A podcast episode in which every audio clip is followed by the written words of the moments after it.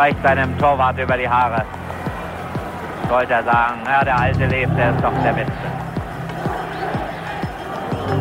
Halle und Beckenbauer.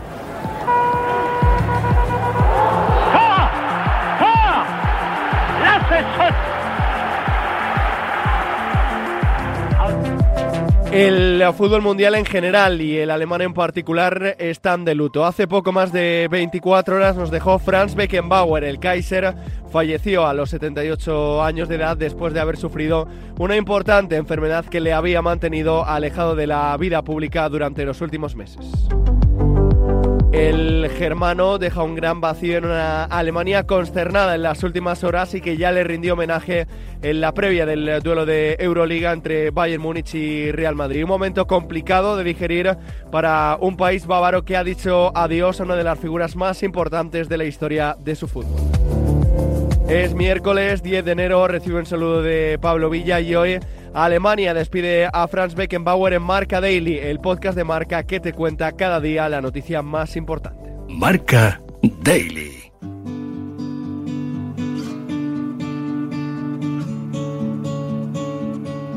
He invitado al podcast a Martí Perarnau y Miguel Gutiérrez, los dos periodistas que mejor conocen la actualidad del Bayern Múnich en España y que conocieron también personalmente al Kaiser. Miguel, ¿cómo está Alemania pasadas unas horas tras eh, conocerse el fallecimiento de Beckenbauer?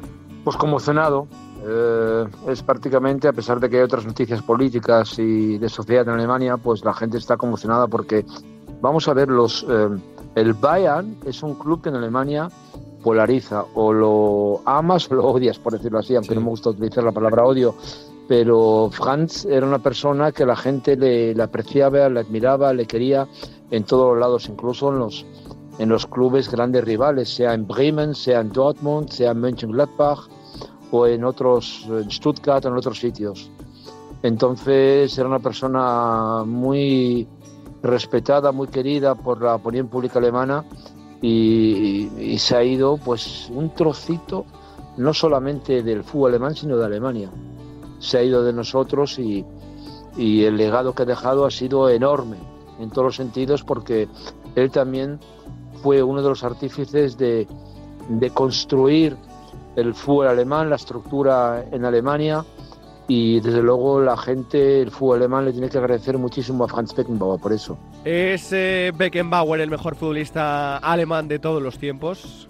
Sin duda, sin duda. O sea, el, es verdad que Alemania ganó el Mundial del 54 con, Fritz Walter en esa milagrosa victoria 3-2 contra Hungría en, Suiza, en, en, Basilea, pero, eh, pero es verdad que el, que el apogeo del fútbol alemán empezó con Franz Beckenbauer ya en la final de Wembley en 1966. Franz Beckenbauer y Uwe Seeler, que es otro de los cuatro o cinco grandes nombres del, del fútbol alemán, y ahí empezó toda la historia eh, del, de los años de éxito sobre, sobre decenios del fútbol alemán, bueno, pues con, con la Eurocopa del 72, el Mundial del 74, eh, el 76, eh, se, se, perdió la final, pero eh, pero bueno, es, es eh, luego se ganó en el 80 la, la Eurocopa, 86 y 90 y 90 eh, se jugaron dos finales del Mundial.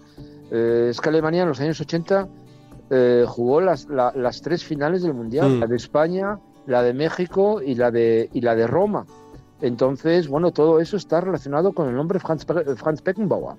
Y Franz Beckenbauer fue el impulso de muchos y gente que está, también se conoce en España, como por ejemplo Bernd Schuster, uh -huh. fue el gran impulso, el gran ídolo conmigo, también era ídolo mío para ser futbolista y para, y para, y para jugar al fútbol. Entonces muchos se fijaban en él y, y, y por eso ha sido un, un gran impulso para, para, la historia y para la formación del, del, del, futbolista alemán. Es verdad que Alemania siempre ha tenido grandes, grandes jugadores, pero ya estamos hablando de nivel mundial. Y eso se lo tenemos que agradecer en gran parte a Franz Beckenbauer. ¿Cuáles fueron los mejores momentos del Kaiser sobre el verde? Bueno, sin duda hay dos momentos. El Mundial del 74, en ese duelo contra, contra Johann Cruyff en, en Múnich, cuando Alemania ganó 2-1, reconociendo él que realmente era, éramos peor equipo, pero hemos ganado el Mundial. Y luego, sin duda, el Mundial de 1990, ¿no? El, ese Mundial en, en Roma, donde Alemania le gana 1-0 con gol de Andreas Breme, que va a estar de juego en Zaragoza, eh, de penalti.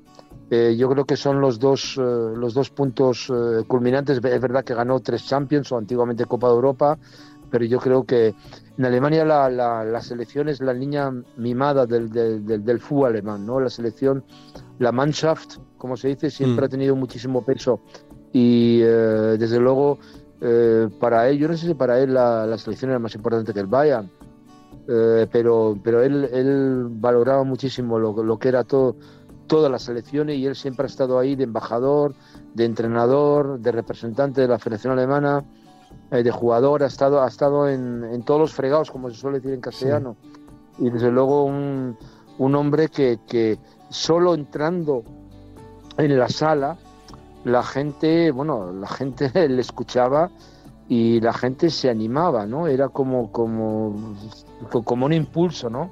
Un impulso de mentalidad, de carácter, de vicio, de ganas, ¿no? De, de querer ganar, ¿no? Y eh, desde luego tenía un discurso maravilloso. Después eh, Beckenbauer cambió las botas por la pizarra. ¿Cómo fue su trayectoria como entrenador? Eh, primera porque, eh, ¿cómo se llama? Él era una persona muy enraigada en el Bayern.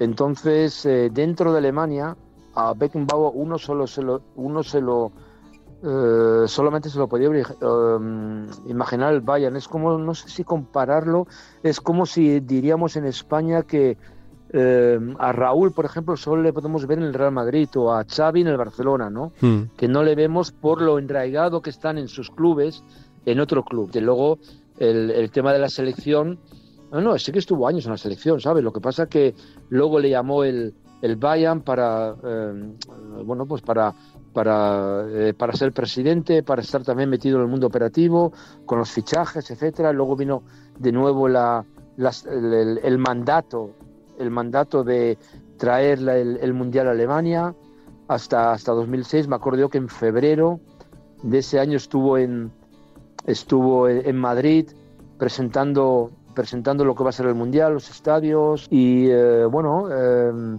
él ha tenido, y luego eh, más, tarde vino, que es cuando estuve yo con él, el tema de, de, de, de Sky, ¿no? En, la, en, las tertulias, sobre todo en los partidos de Champions o partidos internacionales, y ahí, ahí bueno, compartí me, mesa con él y, y, y, bueno, era un, un trabajo que llevaba aparte de sus tareas en el Bayern, ¿no? Pero estaba claro que, que la voz de Beckenbauer pesaba mucho más, había también otra gente como como luego con el tiempo Lothar Mateos, eh, Dieter Hamann, el exjugador del, del Bayern y del, y del, Liverpool y del Newcastle, y alguno que otro más, como Ritle, el delantero del Borussia Dortmund, pero eh, realmente la, gente quería escuchar a Franz Beckenbauer. Beckenbauer fue el gran libero de la historia, una posición que se ha extinguido con la evolución eh, táctica del eh, fútbol. Martí, ¿qué requería la posición de libero? Bueno, el libero, el libero fue una figura que ya nació en, en 1924, es decir, no la, no la, no la inventó Beckenbauer. Lo sí. que pasa es que Beckenbauer la, la, la llevó a, a, a, sublimarla mucho, ¿no? Eh, pero ya, digamos, desde los años 20 existió la figura del libero, que, que era el defensa que se situaba por detrás de los defensas. Eh, y, el, nombre precisamente de libero fue porque, porque era el que quedaba libre de todos los compañeros defensivos, ¿no? Eh, es decir, se montaba una defensa, pues zonal o una defensa al hombre, en aquellos tiempos más bien al hombre, y quien quedaba libre de marcaje era, pues, eh, Beckenbauer, que era quien acudía en apoyo de sus compañeros para, para, situaciones de emergencia, digamos, ¿no? Y cuando no había situaciones de emergencia, lo que hacía era lo que hacía Beckenbauer, que era sumarse al ataque, ¿no?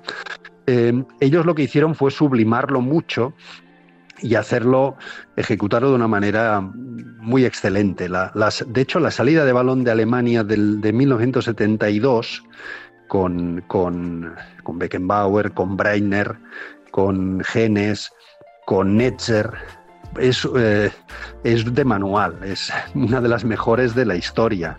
Eh, ahí sí que digamos que Guardiola se vería reflejadísimo en aquella Alemania porque jugaba como a él le gusta salir jugando desde atrás. ¿Cómo fue la rivalidad entre Beckenbauer y Johan Cruyff? En la realidad de aquellos tiempos no fue tan encarnizada ni muchísimo menos. Mm.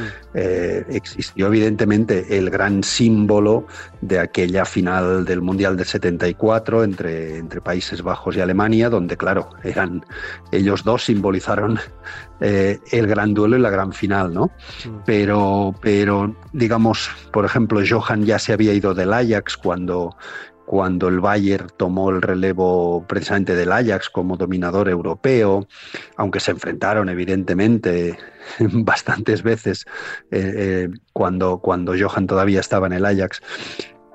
Pero era una rivalidad muy sana. Yo había hablado a veces con, con Johan de Beckenbauer y le admiraba muchísimo porque realmente era, era el gran líder de, Alemania. ¿no? Eh, de hecho, yo creo que hay una imagen muy simbólica, que es la de la final del 74, donde, donde ambos ocupan por, con objetivos completamente opuestos, ocupan posiciones similares, que es la, prácticamente el último hombre de su equipo, ¿no? dejando al margen los porteros. Eh, Beckenbauer, porque era el líder de la defensa y Alemania estaba muy atosigada en aquella final, que empezó perdiendo ya en el minuto uno. Y, Cruyff también era el hombre más retrasado del equipo porque organizaba a Holanda desde, desde su posición de falso 9, pero de, falso 9 muy retrasado, ¿no? Comenzando en su propio campo el juego. Y es una imagen muy, muy curiosa la de aquella final, porque ya te digo, ambos, eh, siendo posiciones ambos tan opuestas, ¿no? Uno el, el líbero del equipo y el otro el punta del, otro equipo. Sin embargo, partían desde posiciones retrasadísimas ambos. ¿A qué altura colocamos al de dentro de los mejores jugadores de la historia? Bueno, sin duda está entre los 10 mejores de la historia, creo, aunque, aunque decir mejor en, fútbol sea muy absurdo, porque mm. no, no, tenemos, no tenemos una vara de medir para diferenciar a, a, Messi de Maradona, por ejemplo, ¿no? No existe, no existe esa manera de, de, de diferenciarlos, pero digamos que entre los 10 más relevantes de la historia creo que es sin ninguna duda, ¿no? Mm. Y Probablemente pues haya que añadir que probablemente sea el, defensa eh, más destacado y más relevante también de la historia, ¿no? Porque normalmente las grandes estrellas que todos tenemos en la cabeza pues son delanteros, han sido delanteros, han sido jugadores destacados por el gol, ¿no? Y, Beckenbauer destacó, pues, eh, precisamente por lo contrario, por evitar el gol pero bueno, es el, yo creo que el defensa número uno sin duda de la historia. Beckenbauer eh, deja un legado imborrable y siendo una leyenda mundial. Hasta aquí una nueva edición de Marca Daily, un podcast disponible en todas las plataformas. Mañana más y mejor.